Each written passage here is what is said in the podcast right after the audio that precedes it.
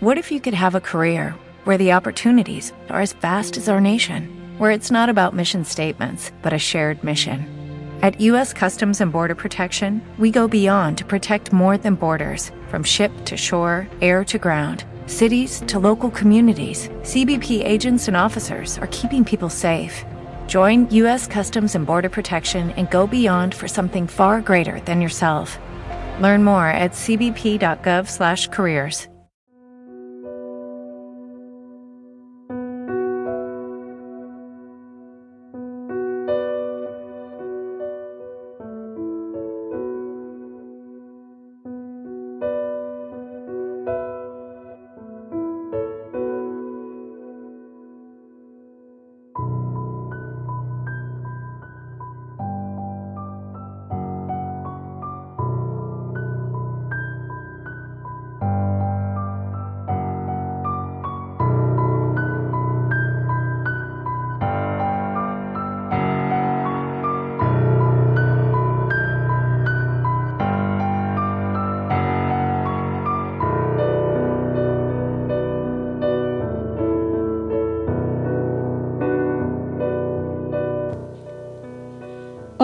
Hola, muy buenos días, tardes, noches o madrugadas, dependiendo la hora en la que me estés escuchando.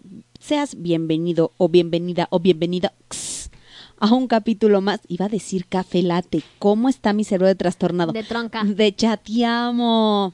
Hola, bienvenida nuevamente. Hola, gorda. Muchas, muchas gracias. Qué amable. Eh, gracias por, por, por ser la invitada de honor La invitada de honor, básicamente. el día de hoy. ¿Por qué no? Es que miren, les voy a contar.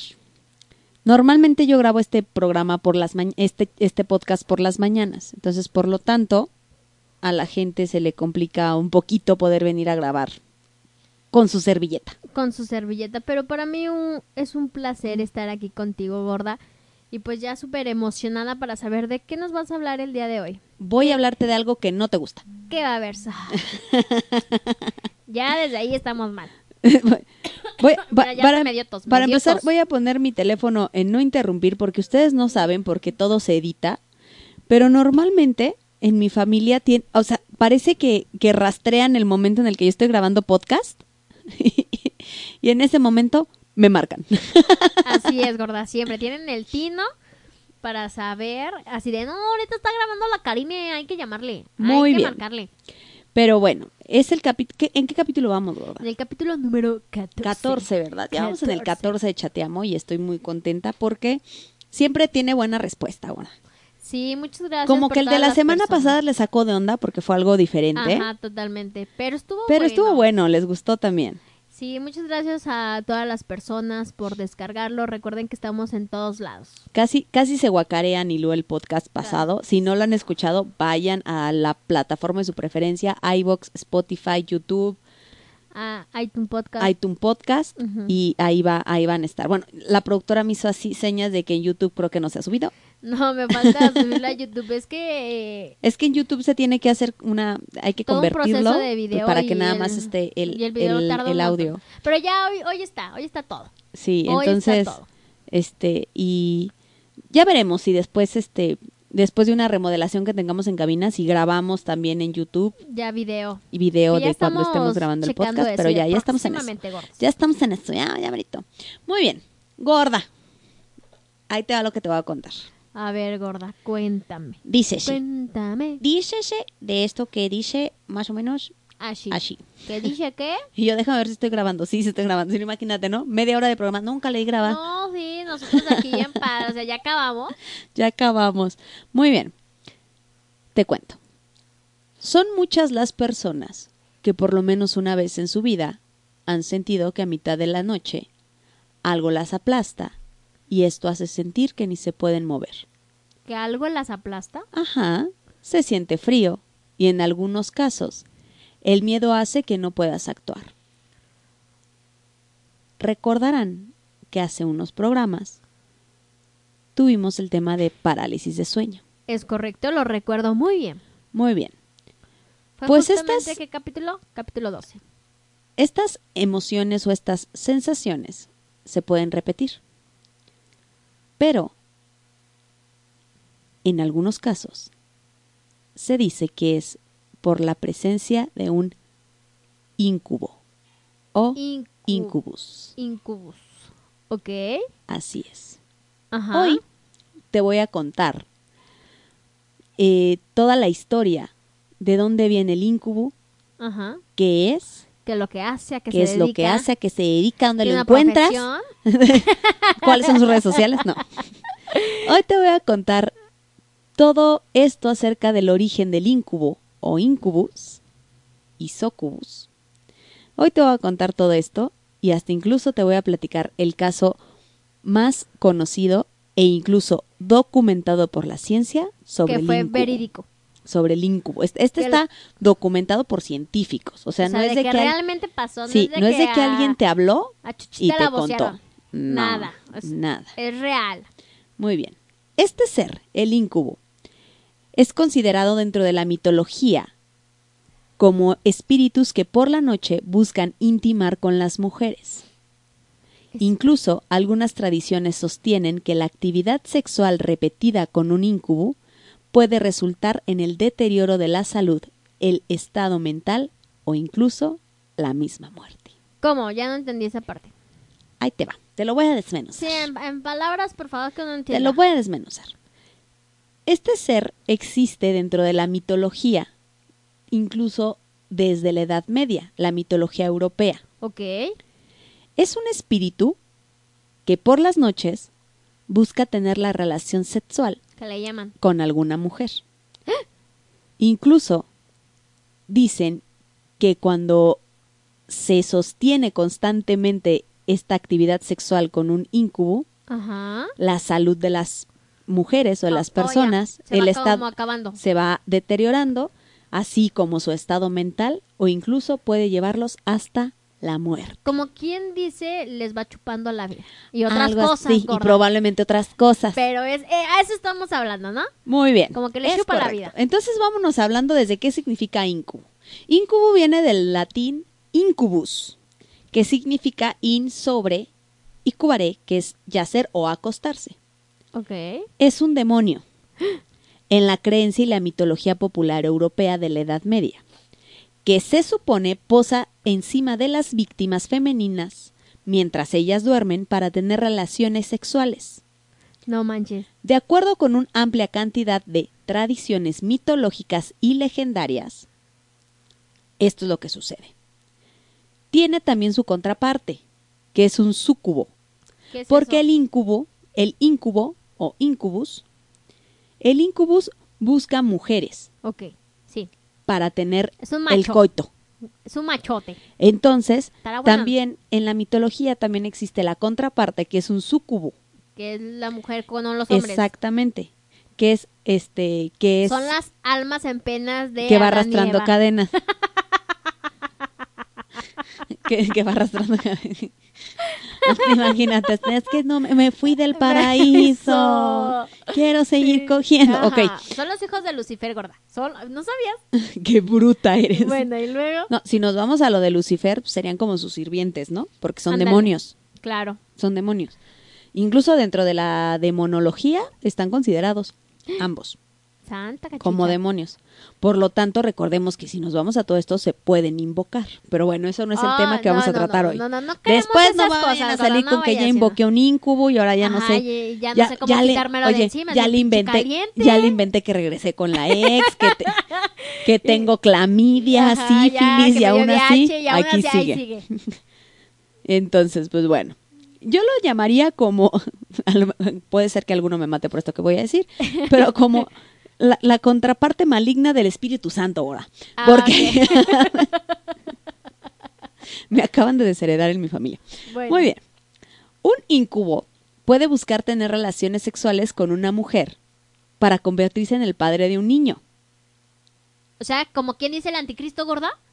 se dice, no precisamente el anticristo, sino otro demonito. o sea que O sea, si tu un- sobrino o tu hijo, ah, cuidado. O sea, pero Mira, sí puede ser que por eso, salga embarazada. por eso te en la mitología sí se tiene esa creencia. Ah, ya, ya, ya, en la mitología. Pero no es algo que Se- haya pasado. Incluso o sea, no hay hasta ahorita un reporte donde diga el incubus se chingó a esta morra y, y salió está embarazada. Existen muchísimas leyendas y muchos mitos al respecto de mujeres que se han sido embarazadas por el incubo. Y por eso yo te estaba diciendo que es como la contraparte maligna del Espíritu Santo. Sí, claro. Imagínate, no, no, pero si yo no hice nada, pero el incubo me embarazó. Bueno, es lo mismo. Es, sí. Ay, Mira. así aplicaste tú, Oye, la gorda, di la verdad. que a mí me perdonen, pero me suena más, cre- más creíble de me violó un espíritu a que una palomita me embarazó. Sí, Pero bueno. totalmente. Seguimos. Incluso, conoces la leyenda de Merlín, el mago. Ya ves que incluso e- existe una historia sobre este famosísimo mago Merlín de la Edad Media Ajá. que ayudaba con toda su magia. Después también me voy a investigar toda la historia completa Sí, de Merlín y deme, hacemos porque no, la verdad es que no me la sé completa, gorda. Este, yo tampoco me la sé completa, pero finalmente Pero, parte ¿cuál de la leyenda objetivo? era que Merlín era un gran mago o brujo que ayudaba a los reyes de la Edad Media. Media. Y hay como una versión en la que dicen, porque a Merlín, como muchos los conocimos, fue en aquella película de eh, La espada en la piedra de Disney, en la que salía el mago Merlín y era un mago muy bonachón, muy bonito. Pero existe una versión, al menos hasta donde yo conozco, que el mago Merlín no era bueno. Que era malo. El mago Merlín De- manejaba magia negra. De hecho, este, en la serie esta última que vimos, ahí lo menciona, ¿no? O es mi imaginación. ¿En cuál? Donde sale el papacito Henry Cavill. La del no. hechicero. Que yo no me acuerdo que hayan mencionado a Merlín, pero ¿Segura? Sí. no me acuerdo. Muy, probablemente sí, porque hablaba. Ah, no es cierto, la estoy confundiendo. Y yo Pinche así dije, ¿qué yo, estás hablando? No, no te creas. Dije, si acá el hechicero era el que hacía los pinches hechizos. Ya, perdón. ¿Con cuál no. lo confundiste, bruta? Con Transformers. Está con la- loca. con, la, ca- con la película número 5. ¡Está loca! Al principio hablan de Merlín, donde le está. Pero su- se supone que estos dioses Ajá. eran los Transformers. Ok. Pues bueno. El chiste es de que dice este eh, que este Merlín dicen que pudo haber sido hijo de un incubo, según la leyenda de la, De la mitología, europea y la Edad. Media. Pues Incluso. Imagínate conocer su ataúd, gordo. Bueno, ya. bueno, primero nos investigamos toda la, porque Sí, no vayamos a dar información este Errónea. errónea. Totalmente de Después les prometo que investigo toda la historia de Merlín y vengo y se las cuento, pero estoy segura que mira, haya sido real o no, la historia de Merlín debe de ser algo bastante interesante, porque Así muchos es. tenemos otra otro concepto del mago Merlín y yo por ahí llegué a leer que realmente era era este Era pues malito. malito. Era Malo. niño malo. Pero bueno, incluso algunas fuentes indican que puede ser identificado, los incubus, no Merlín, por su antinatural y frío pene. Qué miedo. La tradición religiosa sostiene que tener relaciones sexuales con un incubo o súcubo puede provocar un deterioro en la salud o la muerte. Las víctimas viven la experiencia como un sueño sin poder despertar de este. Este fenómeno es considerado por muchos como una pesadilla. Y es que durante siglos se ha dicho que el demonio del incubo persigue a las mujeres que están durmiendo con el fin de abusar de ellas. Aunque existen estudios que demuestran que este fenómeno atemorizante puede ser más común de lo que todos de lo que todos pensamos Ay, o nos amiga, imaginamos. yo sí he tenido Imagínatelo. Sueños eroticones. Con un incubo. No, no sé si es eso. Porque pues es que nunca le he visto la cara. Ándale, ¿qué tal si ya te violó un incubo y tú No, ni en eso no, porque nunca me han amanecido así que te digas, oh, dolorida. O, o no, con pues es que a lo mejor le tocó chiquito. bueno, No lo tenía tan grande y tan frío. Porque no, no me de, Qué no- sentí mal.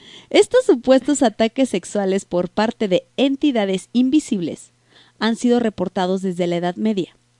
Y hay quienes mencionan que este fenómeno está relacionado o es conocido en algunos lugares como el síndrome de la bruja vieja. Este consiste en que la víctima siente la presencia de alguna entidad que ya está sobre ella, lo que dificulta la respiración. La sensación a veces va acompañada de sentimientos de estrangulamiento, pero sin el componente sexual del incubo. O sea, se me se me. de- O sea, ¿cómo? Lo podemos relacionar. Este tema va muy relacionado o va muy de la mano con lo que son la parálisis de sueño. Ok. Recuerdan o recuerdan, si no, no lo han escuchado, neta, regresense unos dos capitulitos para atrás y escúchenlo porque ahí explicamos desde científicamente hasta algunas experiencias que ha tenido la gente que pasa por parálisis del sueño, en el cual han visto entidades o incluso unos dicen haber hablado con estas entidades durante este periodo de la parálisis del sueño. Entonces, los, eh, los ataques reportados desde hace siglos, hay incluso en el que se siente a la persona sin que tenga que ver la penetración o la violación que propiamente hace el demonio incubo. Ok. Se dice que este evento está basado en algo que se llama parálisis del sueño, ok. O sea, eso también. la cual, como ya hablamos, es el resultado de una alteración o disociación durante las fases del sueño. Ay, ay, ay, ay. Repetimos que según los especialistas, esta condición ocurre cuando una persona se está quedando dormida o está a punto de despertarse. No me voy a volver a chutar todo lo de la- Sí, los, no, los que lo ciclos del sueño. Porque 12. aparte esto es nada más como un- una pequeña explicación científica que da, eh, válgame la redundancia, la ciencia hacia lo que es la parálisis Del sueño. Pero este, como que ahí, ahí se basa esto, la ciencia, la ciencia sigue diciendo que es parte de la parálisis del sueño y recordemos que yo les había hablado de un trastorno como disociación del sueño en el cual tienes estas supuestas pesadillas o estos supuestos acercamientos cuando tienes la parálisis del sueño. La ciencia dice que son simples, pues, alucinaciones. Muy bien. La palabra incubo también se deriva del latín, cuyo significado es una pesadilla inducida por tal demonio o por un demonio. Pero el, el demonio las escoge o, o tiene como el asesino serial, ¿no? Que tiene su forma de trabajar que se identifica y más o menos el tipo que busca.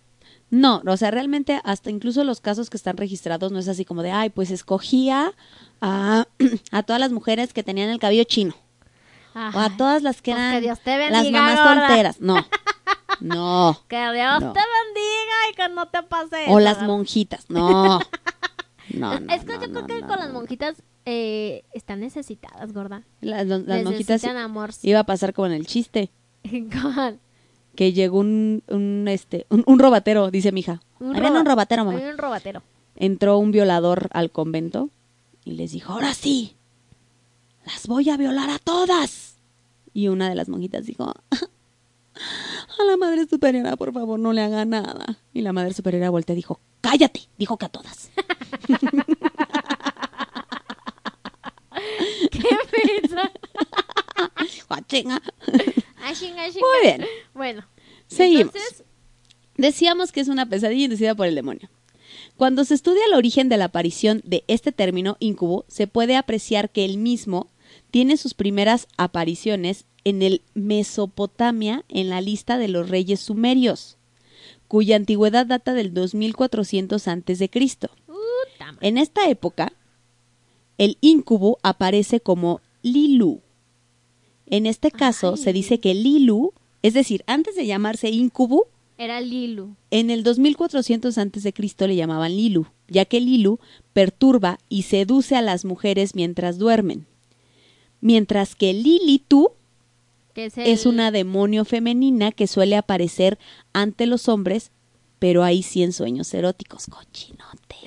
Ay, ¿por qué a nosotros no nos toca eso? No se vale. Oigan, hasta en eso. Oye, hasta en eso. Eso venimos. Ay, no. De verdad, qué coraje. ¿Por qué no me hace un baile erótico? Y ya de después vemos si pues ya aflojo. vemos, es correcto. Imagínate el, eh, el, el incubo. ¿Neta quieres que te invite un café? Pues ¿Es sí, neta? Pues, ay, que tú crees que así de fácil las voy a abrir gordo. No, no, no. ¿Gorda? que te cueste. Para esta época, no, ya te estás desviando.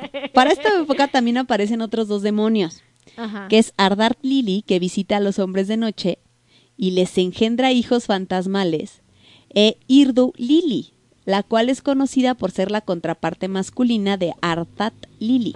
Este demonio De visita a las mujeres de noche y las engendra.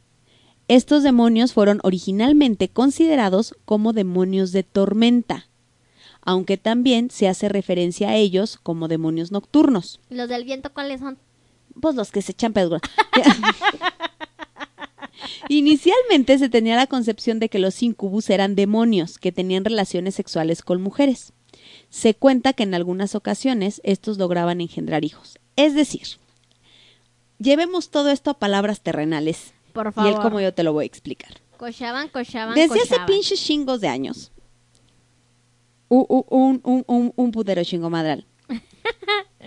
Desde hace muchos años, este, existe el, eh, el reporte o el registro de que había seres demoníacos que se aprovechaban de las mujeres mientras estaban dormiditas y que buscaban engendrarlos con el fin de que sus hijos malignos habitaran en la, La tierra. en la tierra. De ahí se vienen un montón de teorías en donde dicen que los de los peores personajes de la humanidad pudieron haber sido engendrados de esa Por un manera y bueno, eso ya es otra otra teoría este imagina pues un personaje a lo mejor como como Hitler, como Iván el Terrible, como Como todos los asesinos seriales. así, toda la lista Toda la bueno, lista de asesinos podría ser. entonces Pues está cabrón, me ¿eh? puse Pinches demonios, no entonces me puse a indagar realmente qué es lo que qué, qué es lo que dice el mito de cuando una mujer queda embarazada de un incubo. Se dice que si una mujer queda embarazada, dará a luz a una persona de fácil control por parte del mal o con habilidades especiales. Aquí es donde entra el mito del mago Merlín. Se dice que el mago Merlín es hijo de un incubo y de una prostituta. Según una de las tantas versiones del nacimiento del mago Merlín. Otra versión de esta conocida de leyenda dice que la madre era una monja seducida por el demonio. Y otra versión sostiene que la madre era una célibe hija y heredera de un rey del Gales del Sur. Y que pues el Por eso les digo que la historia de Merlín debe estar bastante interesante. interesante, claro. El incubo succiona la energía corporal de la persona en el momento del coito o cupulación o del viejo metesaca, como le gusten llamar. De esta manera, vive o se hace más fuerte. ¿Qué quiere decir? Que de esta manera, ahora sí que pues nada más o sigue la cosa, nada más sigue la mata dando o el incubo se hace un ser aún más fuerte. Ok. Y se dice que en casos extremos, de acuerdo con quienes estudian todo este rollo, puede llegar a darle un paro al corazón a la víctima o matarla por la succión energética ocasionada. Es decir, la deja débil. O sea, sí ha, sí ha habido casos. El único caso catalogado de incubo fue en 1902, considerado tal por su apariencia y el número de asesinatos cometidos contra mujeres de su región. Todos lo describieron igual. O sea, no fue la única. Ojos color miel, cuerpo seductor, Mm. sonrisa hermosa y en la mano derecha una pulsera de acero que lo ata al mundo mortal para poder seguir apoderándose de sus víctimas. Es decir, O sea, ya en este caso, catalogado como incubo, que fue en 1902, hablan de algo físico que se podía, Claro, que todos podían, podían ver, y podían describir. Ajá. Esto hace un poquito de choque contra las teorías y la historia de los incubus que se vienen mucho después, porque las mujeres que han manifestado ser atacados por este, atacadas por este demonio, no lo ven, Sí. solamente lo, lo sienten. sienten. Incluso las mujeres que han sido, digo, y tú y yo conocemos a una persona Sí. que jura y perjura ¿Qué le y pasó? rejura que le pasó. Y no sé por qué, yo le creo. Pues sí. O sea, neta, yo le creo. Ay, ojalá a mí nunca me pase gorda. Pero- y- porque este, como ella y otros casos han aparecido con moretones inexplicables, Con rasguños. con rasguños y todo lo, y todo lo demás. Sí, es, es más, le vamos a decir a, a- a esta chica que si un día se anima y venir a contarlo, lo hacemos, genial. estaría muy chido. Este, porque hasta incluso esta persona de las que le estamos hablando tuvo que terminar una relación Porque no le creía. porque no le creían. Y es que también dime, pues, ¿quién le va Creer. a creer? Pero una como esta amiga de, de las gordas, era el amor de su vida, no lo iba a dejar, Por algo Por algo así. Claro. pero bueno. Esto choca un poquito con las nuevas versiones de, de la historia de los incubus, porque muchas o la gran mayoría de las que mencionan haber sido atacadas o probablemente atacadas por un incubo no lo ven. Normalmente es nada Nada más, la, la- la sensación. la sensación. Pero, digo, pero están dormidas, o sea, no están con los ojos abiertos. Sí, están dormidas. no, que sí están por eso se rela- dice, es que la sensación que se ha descrito es muy semejante o es prácticamente igual a la parálisis de sueño. Es estar con los ojos abiertos, es, es tener toda- todas las sensaciones pero sin poderte mover, mover, y hacer Nada. nada. Nada más, como dicen ahí, Sí, flojita y flojita y. No más, no más. Exactamente. Ok, y luego. Fíjate, se creó la teoría que menciona dos posibles métodos que usan los demonios para engendrar a un hijo. El primer método, fíjense, consiste en robar el esperma de un hombre muerto y entregarlo a una mujer Ajá. mediante ya el proceso que De- todos conocemos. Y el segundo método fue la idea de que un cadáver podía ser poseído por el demonio, lo que provocaría que éste se levantara de la tumba y, Y- tuviera relaciones sexuales con otras, con otras mujeres. Eso sí lo veo un poco complicado. Existen otras dos fuentes, otras fuentes, perdón, que indican que puede ser identificado por este pene que hablábamos hace ratito, anormalmente grande o frío. Ay, imagínate que escalos fríos, Es decir, ahí les va. Se dice, o sea, estas dos teorías que yo les acabo de mencionar, sobre todo en la última, se dice que se puede identificar que es un incubo porque el pene es grande o frío. Está gordo, caliéntatelo tú, no, vayas- no, no- Sí, no te oye, vayan a confundir menos- con un incubo. Bueno, existen otros relatos que afirman que el incubo es bisexual y otros indican que es estrictamente heterosexual y ¿Por- consideran que ¿Por qué atacar a una gorda? víctima Le gusta que le, ya tú sabes. no pues le gusta le darle a, a- hombres y a mujeres atrás o qué. oye aunque a lo mejor así como están sí, disculpa y tú qué eres soy un incubo pansexual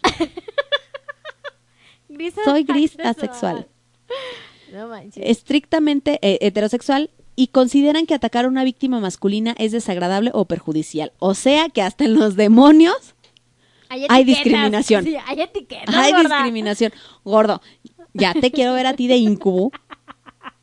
Tú dándole a lo que se mueva. Que el pan que, pa, pa, pa, que la papaya, pa, pa, pa, pa, pa. Que a comer salchicha gordo.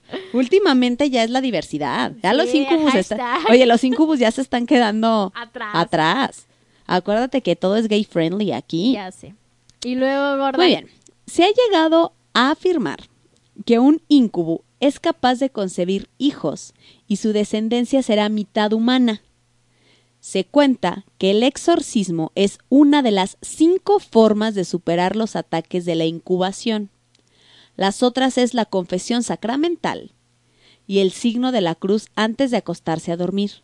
Hay quienes mencionan que los incubus no obedecen a los exorcistas, no temen a los exorcismos, Pero- no muestran reverencia por las cosas santas, ante cuya aproximación no están en absoluto intimidadas. Es decir, si a ti te está atacando el incubo y tú le dices, déjame por la gracia y la palabra de Dios y el Espíritu Santo, Ajá. al sí. incubo le vale madre. Te sigue Se lo pasa por debajo de sus fantasmales bolas y sigue. Y sigue frías, gorda. y no sigue- que son frías. fantasmales y frías bolas y sigue la mata dando. Ok. Esto Entonces, tiene, ¿qué oye, tiene? ¿Me tiene tengo- me cierto, que cierto sentido entonces que probablemente, pero es que fíjate, es incre- es una, la presencia del incubo es una, un mito tan antiguo que ya existen muchísimas teorías al respecto. O sea, y que entre estas mismas teorías se contradicen una a otra. Una otra, claro. Porque unas dicen, bueno, puede ser que es una del, o sea, un exorcismo te puede salvar. Es que son O hacerte la, o hacerte la, el signo de la cruz te puede, te puede salvar. Pero hay otros que dicen, no, los incubus no lo no tienen, no le tienen miedo a los exorcistas, No obedecen. este, no obedecen, les Encájale vale un Cristo, madre, gorda, encájale un Cristo. les vale madre y entonces hacer una, un mito tan antiguo, porque imagínate, hace rato estábamos hablando de los 2400 antes, de Cristo. Uy, O sea. Ya, ya llovió. No, ya, pero sí, obvio, ya llovió. Ahora, ¿qué diferencia hay entre un incubo y un sucubo aparte de que son pues ahora sí que como la contraparte. Uno va contra las niñas, otro va contra los niños.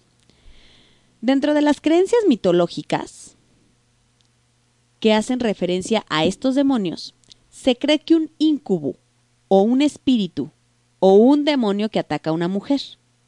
Es decir, hay unas personas que dicen, por esto te digo que se van contradiciendo, es un espíritu. Hay otras que dicen, no, es un demonio. Entonces, la más antigua dice que es un demonio. La más, más, más antigua nos dice que el incubo es un demonio. Las más actuales lo mencionan como un espíritu. Es un espíritu que viene y te, y te viola. Muy bien. Cuando el ataque lo experimenta un hombre, el espíritu es conocido como un súcubo. Sucubo. La definición de súcubo es consider el súcubo es considerado un demonio que toma la forma de una mujer para tener relaciones sexuales con un hombre en sus sueños.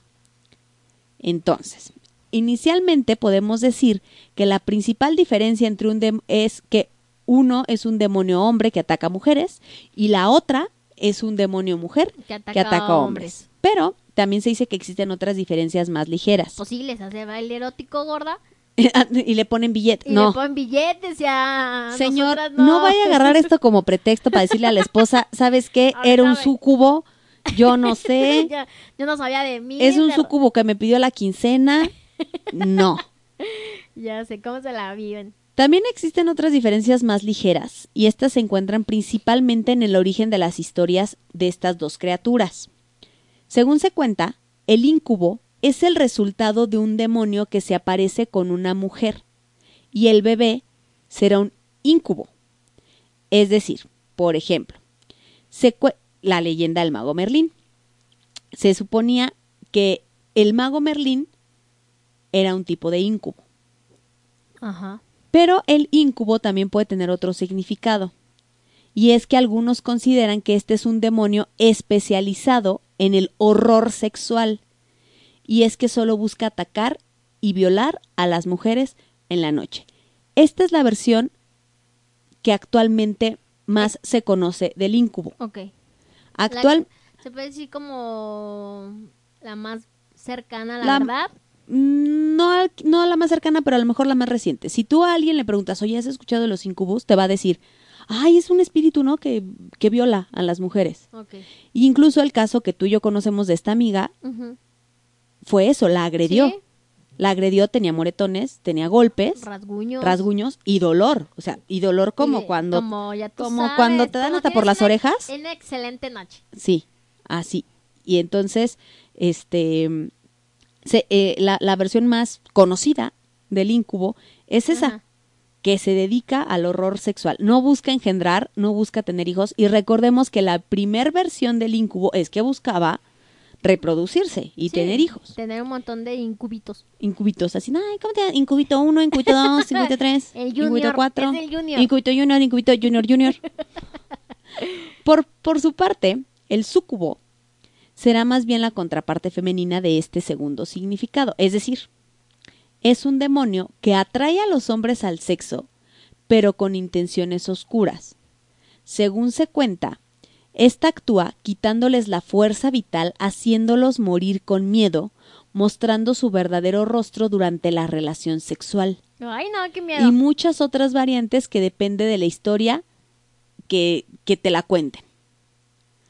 Pero imagínate Una de esas historias, no. una de esas historias es la del famoso Minotauro. ¿Quién es? ¿Nunca has visto un Minotauro? El Minotauro es una mm, e- es una criatura El que es también de la mitología. el que es este con cuerpo humano y con cuerpo de animal. No, es el que es cuerpo de hombre, Ajá. cabeza de toro. Ah, ya. Esa, esa es este la la ese, sea- ese era el Minotauro. O sea que de uno que tuvo relaciones con esta morra salió eso. Eh, mm, más bien, eh, es que, es que el, el Minotauro es otra leyenda, pero el Minotauro es algo, el Minotauro hacía algo parecido. El Minotauro seducía y cuando estaban en la, en la, este, en el acto sexual, Salía mostraba el verdadero, mostraba su verdadero rostro y los cagaba de miedo. Ok. Muy bien. El súcubo tiene un origen más antiguo Y es que estos están vinculados a Lilith. Recuerdan que hace ratito hablábamos de Lilith, Ajá. Lililu, o dijiste. que se convirtió en un demonio en los este, un demonio en los escritos de la demonolo- de la demonología cristiana. Es decir, de hecho, recuérdame, ¿no hablan de una tal Lilith en Lucifer? Mm, Lilith. No me acuerdo. Es que ya ves ¿Cómo que se Lucifer llamaba la morena? Es que ya ves que Lucifer, no, esa era Eva. No, no, la, la demonia. Ah, no, esa es este Se me fue su- Mezquín. Ah, sí, Mezquín, no. No, gorda, no Mira. me acuerdo que hayan hablado de... Ajá, ¿no fue en, el, en la otra serie que vimos donde sale Lucifer? Que ahí la hayan mencionado. Es que yo como que sí recuerdo que que este que mencionan a, Lilith, pero e- es que Lilith también era un, un un personaje bíblico y este y por ahí tenía que ver algo así con con Adán y Eva, algo así. La verdad no me sé muy bien la, la, la historia, pero hasta donde sé, creo que la, eh, el- es como que era la mujer antes de Eva. Ok. O sea, antes de que Eva estuviera con Adán, Y que Estuvo cometieran Lilith. el pecado. estuvo Lilith. O sea, Lilith es previa a Eva. O sea, sé que Evan, digo que Lili Por no salió de la costilla de Adán. Es, es un rollo que tenemos que meternos a investigar después bien, pero sí, o sea, es que según lo que recuerdo, Lilith no era buena y, y es la mujer previa a, a Eva. Ya después investigaré y hacemos otro podcast al ¿No respecto. será a lo mejor donde Jesús cometió? No, no, no sabemos, gorda. Su hija bastarda. Pero sí hay que investigar. A ver qué show. Es que Ah, mira, son cosas mira, que de repente no tienen aquí rapidísimo. gorda. Dice, el origen de la leyenda que presenta a Lilith como primera mujer se encuentra en una interpretación rabínica, o sea, judía, antes de explicar que Yahvé dio, o sea, que, que Dios dio a Adán una esposa llamada Eva. Forma. Ah, ya, me imagino que debe ser como en otra religión, en, la, en los testigos de Jehová. Porque sí, porque Los lo llaman... testículos de porque Jehová, gorda. Lo llaman Jehová dio a Adán a una esposa llamada Eva, formada a partir de la costilla. El O texto sea, que dice... se va, gorda. Creó pues Dios al hombre. No, es que aquí dice que, que Lilith fue, fue este antes a Eva. Lilith, la demoníaca primera mujer que abandonó a Adán. Ah, qué escándalo. ¡Ay, Lo pues es su sus mamá, tronca! Ah, Es la mamá. Claro, es la creadora, gorda. Sí. Es la diosa de la creación. Ay, no puede ser. Ya me enojé. Pero entonces no andaba con Adán. No. Era la madre de Adán. Ay, no puede ser. Era la mamá, sí, claro que Ya sí. me enojé. Era, era la, más bien era la esposa de, de Dios. Es que mira. Era la esposa de Dios, gorda. Ay, mira, estoy viendo unas fotos. Bueno, bueno, el chiste es de que ahí está. Ya nos, ya nos estamos desviando. Bueno, el chiste Yo, es de que. estás desviando tú. Perdón, es que me, que me, me, ya ahora me voy a sin Lilith, así, toda la pinche noche. Muy bien. Así, "Ay, está bien guapa ella. Pues bueno, Lilith fue la demoníaca mujer que abandonó Dan y se relaciona después, este, en esta, con el súcubo. Se relaciona a, a Lilith. Muy bien. Ahora sí, Échele. vámonos a lo ¿Qué, chido. qué va a pasar, gorda? Para cerrar, te voy a contar casos reales. Casos reales de gente real Casos reales de gente real que ha vivido que cosas ha vivido estos traumas. Muy bien. El caso real más conocido, o, o el caso de real este, documentado, es de una mujer llamada Carla Morán. Carla Morán. Carla. ¿Qué le Morán. pasó? a- eh, ese bien. es el de los científicos. Y ¿Ha de el hecho es el, es el único que está registrado, que incluso hay fotos del estudio que, que Ah, ¿y- hicieron. ¿Y, vamos a ver fotos? Este, de hecho, googleé y hay unas, creo que es una principalmente que, que está, pero le- te les voy a les voy a platicar el caso. Este se los voy a leer así textual, ¿va? Uy, ¿qué le pasó? El doctor Barry Taff jefe del equipo de expertos y quien estaba ta- al tanto desde la antigüedad que había un registro de agresiones sexuales atribuidas a entidades invisibles demoníacas llamadas incubus y sucubus. No solo entrevistó a profundidad a Carla Morán, sino que también a sus hijos y a algunos vecinos. Estos le confesaron que también habían sido testigos de los extraños fenómenos causados por el invisible atacante que desde ese momento comentó a ser llamado el ente. Aquí voy a hacer una pequeña pausa ¿No hay una película? porque está basada en esta historia.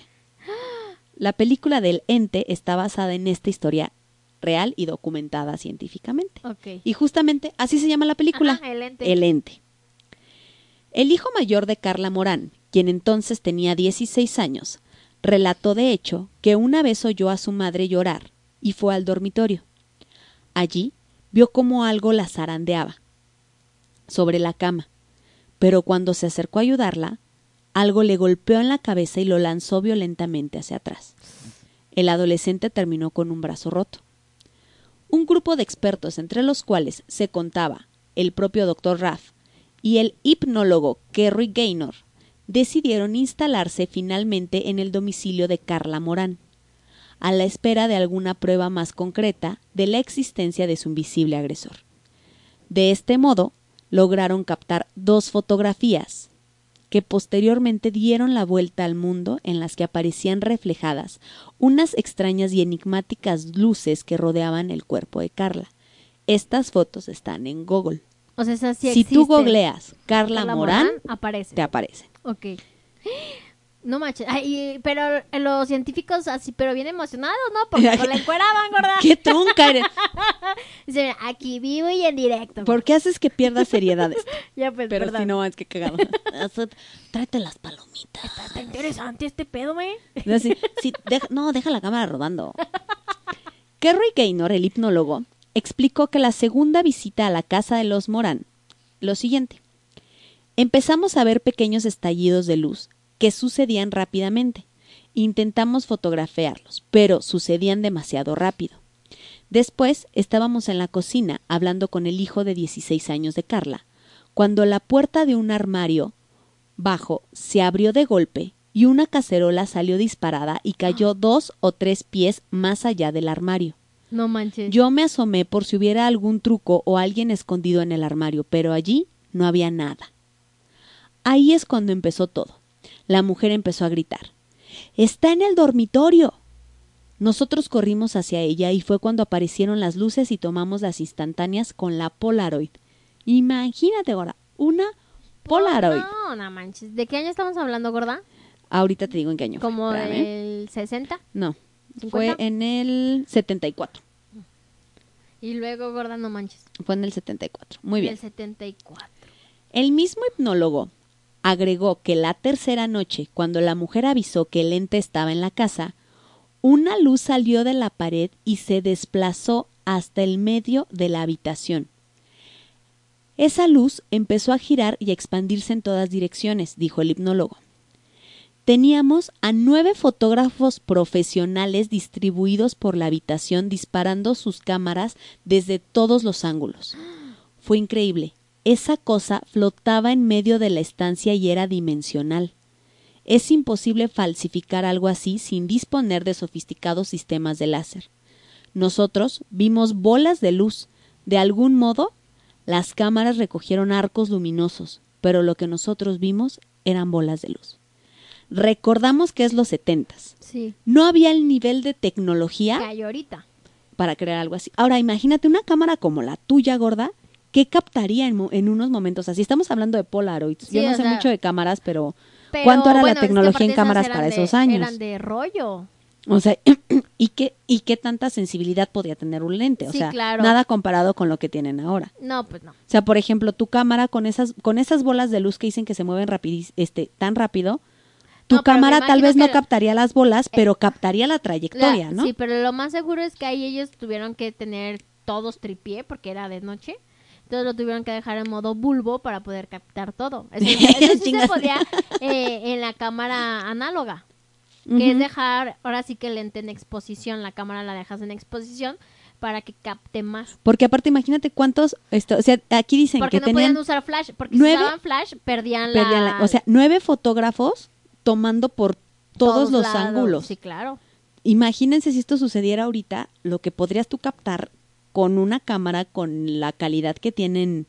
Ahorita, Ahora. Sí, claro. Yo creo que podrías captar totalmente todo la- el, la- el transcurso, ¿no? Como Sí. esas fotos en las que se ve como un caminito de luz. Ajá, por eso lo dejas en exposición. Y eso es lo que hace. Ajá. Y eso se podía hacer con las cámaras Sí, de antes. claro, porque digo que lo dejas en modo bulbo, que es la exposición más lenta, o sea, el lente está totalmente ¿Abierto? abierto y, y lo dejas con la velocidad más lenta, pero tiene que estar en tripié para que lo capte. Ok. Porque si tú la traes en la mano, se mueve la imagen, sale en movimiento total. O sea, no Muy se capta bien. nada. Bueno, Carla Morán siempre les aseguró a los parapsicólogos y expertos que la entidad, cuando la violaba, cobraba solidez y tenía la anatomía de un hombre alto, fornido, lo que fue corroborado visualmente por el hipnólogo Gaynor. Es decir, este ente no se dejaba ver, pero en el momento en que la violaba, Se veía. se veía. Gaynor dice, primero vimos cómo se formaba la cabeza, seguidamente los hombros, después la luz fue descendiendo hasta que una silueta se dibujó entera.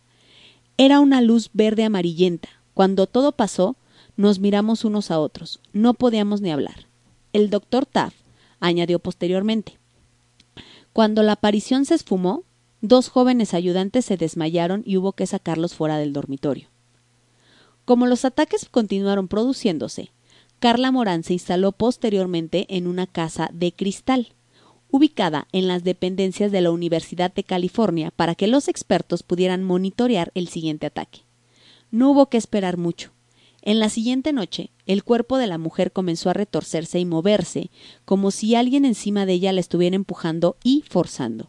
Lo extraño es que las cámaras de televisión dispuestas en el lugar no captaron nada extraño a su alrededor. Carla Morán, finalmente, ante la infructuosa ayuda de los expertos, dejó de participar en los experimentos y se mudó a Texas en compañía de sus cuatro hijos.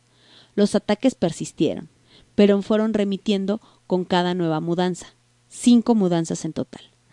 Al final, Carla vivió con relativa paz hasta que un cáncer le quitó la vida en julio del 2006. No manches. El inexplicable caso de Carla Moral trascendió al público gracias a un libro escrito en 1978 por Frank de Felita, llamado El caso de Doris Bitter, el nombre ficticio con que fue llamada Carla Morán, quien llegó a ser testigo de una de las agresiones. Es decir, Frank Felita, quien escribe el libro, vio una de las agresiones reales hacia Carla Morán. El mismo libro inspiró en 1982 una película de terror llamada El ente. El Ente, dirigida por Sidney Fury y protagonizada por la actriz Bárbara Hershey. Ese es el caso, el único caso documentado y respaldado por la ciencia en el cual un hipnólogo y un científico reconocen que este caso fue real. Pero entonces... era- Y ¿En no solo momento? ellos. Como vemos, hay una parte en la que Carla se va a una universidad para ser estudiada y también se refuerza que fue atacada durante, Durante... durante su sueño, O durante, sea, y durante el su que estaba dormida. la dejó ya cuando dijo, pues ya está vieja. O sea, qué mala onda, si te fijas cómo. El cabrón es mexicano. No, ahora vamos por una jovencita, porque esta ya medio. Era ya tengo, ya tengo cuatro hijos. Oye, que su madre vamos era, a buscar a era como un Raúl Vale cualquiera. Ah, Total, mira, ya le hice cuatro squinkles, ahora vamos a ver qué show. la cambiaba por unos así, no, pues espérame. No, pues ya, ya, ya, ya, ya, ya chupé todo lo que tenía que chupar, ya, ya. Y hoy, Ya yo ocupé de ti lo que tenía que ocupar. Gracias por tu participación. Ajá. Ahora vayamos a ver quién más. si quieren después este lo que lo que puedo hacer es investigar completito el caso de Carla Morán Ándale. y hacemos un podcast que sea Exclusivamente exclusivamente de ella. de contar cómo empezó este ¿Desde qué año empezó a sentir? cómo, ¿Desde qué cómo edad? empezaron a sentir este las Sí, presencias primero le dijo, cómo- vamos por un café y ella dijo Sí, no. dijo, no, ¿cómo Dijo, "Ah, ¿cómo crees?" no? Y pues de ahí surgió todo. Mira, de hecho, gorda, Ajá. lo voy a voltear poquito. No se va Voy a ver. voltear poquito el monitor para que la gorda a ver qué, a ver qué alcanza a ver. Ahí está. Esta es la foto de la que ellos están hablando en la que había nueve fotógrafos y esta es la otra en que se tomó con la Polaroid. Sí se Ahí ve está. como un arco iris gorda. Sí, se ve, es, es Carla, o sea, se ve incluso todos los científicos al lado de, Alrededor. alrededor de ella, es una fotografía en blanco y negro.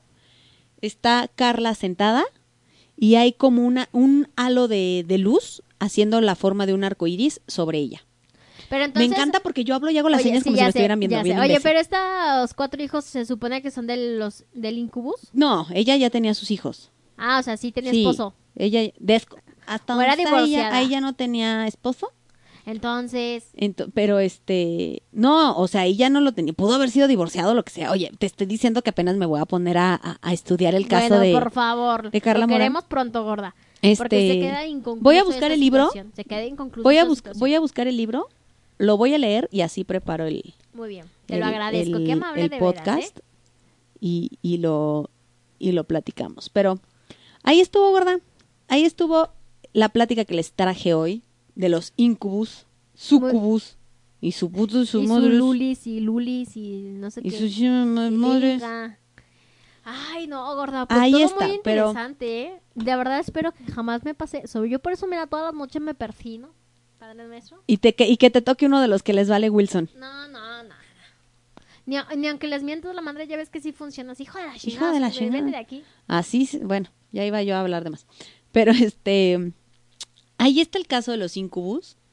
Igual, este, voy a platicar con esta amiga que tú y yo conocemos, este, para ver si cuando cuente yo el caso de Carla Morán quiere venir y cuente, y cuente Y cuente su de historia. viva voz de- y ustedes la conocen. su historia y la, y la conozcan, pero ahí estuvo. Entonces, lo bueno es que ya saqué dos ideas más para podcast, que es la de Merlín, vamos a investigar la historia de Merlín Y la historia de Carla y la Morán. historia completita de, de Carla Morán. Porque esta parte que les leí es ya la parte de los científicos. Sí, oye, ellos platican su experiencia. Ellos platicando su experiencia, pero sí se me hace un caso bien padre porque realmente está documentado y respaldado por la ciencia. O sea, la ciencia, de- la ciencia dice, sí, sí pasó. Cuando normalmente la ciencia se va a todo lo contrario de, De que no, eso de, no existe. de este caso.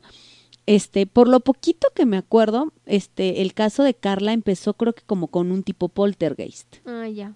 De hecho, hay que ver la película.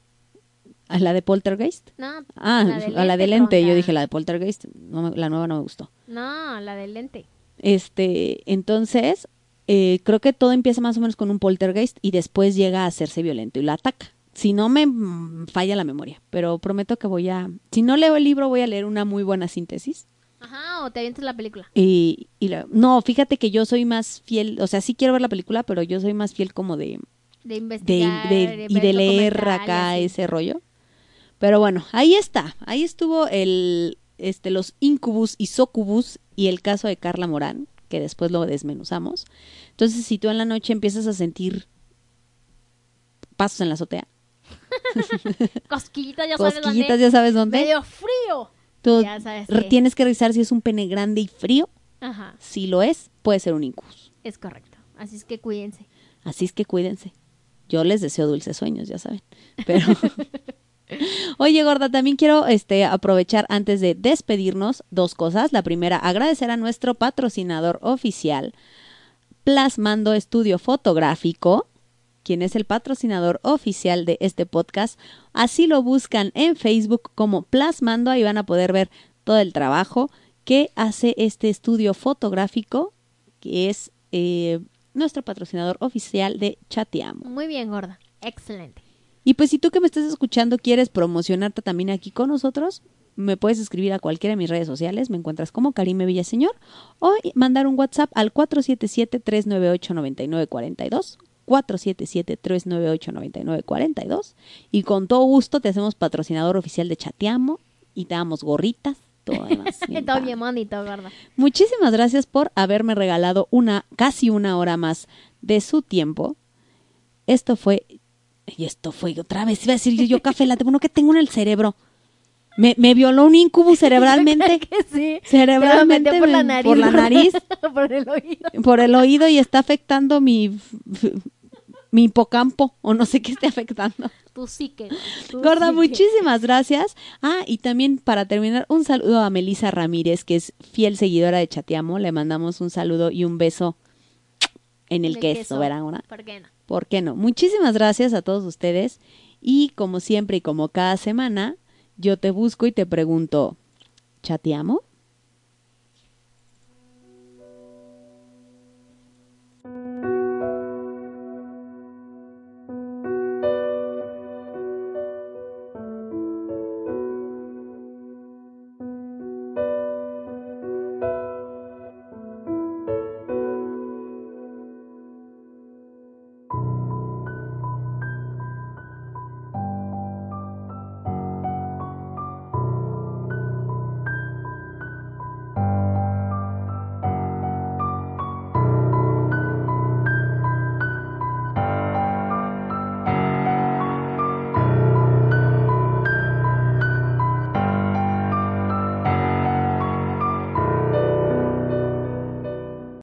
You drive a vehicle so reliable it's backed by a 10 year, 100,000 mile limited warranty, you stop thinking about what you can't do and start doing what you never thought possible. Visit your local Kia dealer today to see what you're capable of in a vehicle that inspires confidence around every corner. Kia, movement that inspires. Call 800 333 4KIA for details. Always drive safely. Limited inventory available. Warranties include 10 year 100,000 mile powertrain and 5 year 60,000 mile basic. Warranties are limited. See retailer for details.